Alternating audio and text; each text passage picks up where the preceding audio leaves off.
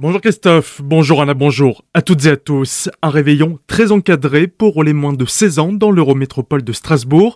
La préfète barinoise a récemment pris un arrêté imposant un couvre-feu aux moins de 16 ans non accompagnés d'un parent le 31 décembre et ce à compter de 22h jusqu'au lendemain 6h. Une mesure qui vise à diminuer les violences urbaines qui ont régulièrement lieu lors du réveillon de la Saint-Sylvestre à Strasbourg où de nombreux véhicules sont incendiés et du mobilier urbain dégradé. Justice et police ayant relevé que les fauteurs de troubles étaient essentiellement âgés de 13 à 16 ans. La préfecture va également s'assurer que les épaves soient retirées avant le réveillon afin qu'elles ne soient pas brûlées.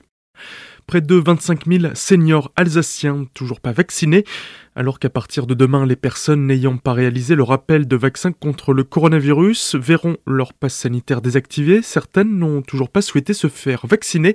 En Alsace, ils sont un peu plus de 24 000 âgés de plus de 65 ans n'avoir reçu aucune dose.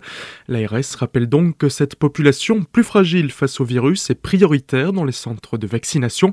Pour eux, pas besoin de rendez-vous, il suffit de se déplacer dans un centre pour recevoir une dose.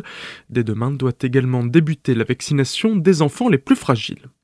Un vétérinaire révolté, il a écrit Eric Stroman, le maire de Colmar, suite au Salon du Chiot qui s'est déroulé dans la commune ce week-end. Le premier édile avait déjà annoncé être contre ce genre de manifestation, à l'opposé du bien-être animal, qui ne sont pas déjoués.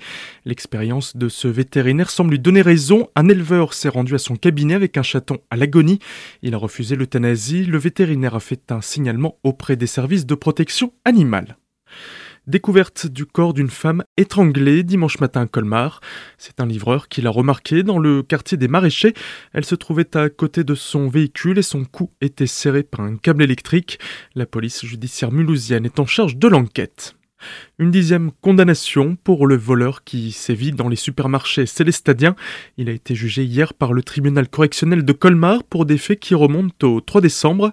Ce jour-là, sur les images de vidéosurveillance d'un magasin de la cité humaniste, les policiers reconnaissent ce voleur récidiviste dérober le portefeuille d'une cliente. Pour la procureure, il a choisi sa victime car elle était âgée et vulnérable ne pouvait donc pas se défendre. L'homme a été condamné à 15 mois de prison ferme et devra indemniser sa victime à hauteur de 140 euros.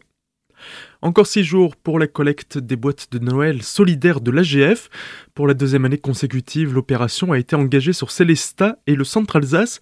Le principe est simple, offrir aux plus démunis une boîte dans laquelle les bienfaiteurs donateurs glissent un truc bon, un truc chaud, un produit de beauté, un produit de loisir et un petit mot ou un dessin qui réchauffe le cœur.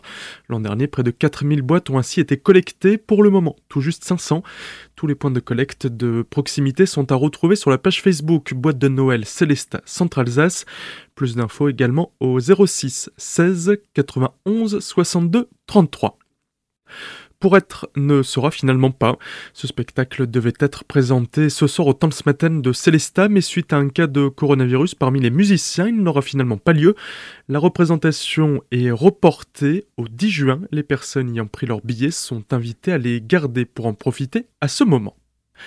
Y aura-t-il de la dinde à Noël? C'est le titre du pestacle pour les tout petits proposé par la salle Artus de Winsenheim, les précisions de Mallory Rinaldo. C'est un spectacle de marionnettes sur table fait d'humour et de fantaisie pour petits et grands qui célèbre surtout la force de l'imaginaire, le plaisir d'inventer euh, son propre chemin, de voler, de voir ce qui se passe. C'est très poétique. Le pestacle aura lieu demain à 15h. Il est accessible dès 3 ans Infos et réservations au 03 89 79 77. Tout de suite, le retour de la matinale avec Christophe et Anna. Passez une excellente journée à l'écoute de votre radio.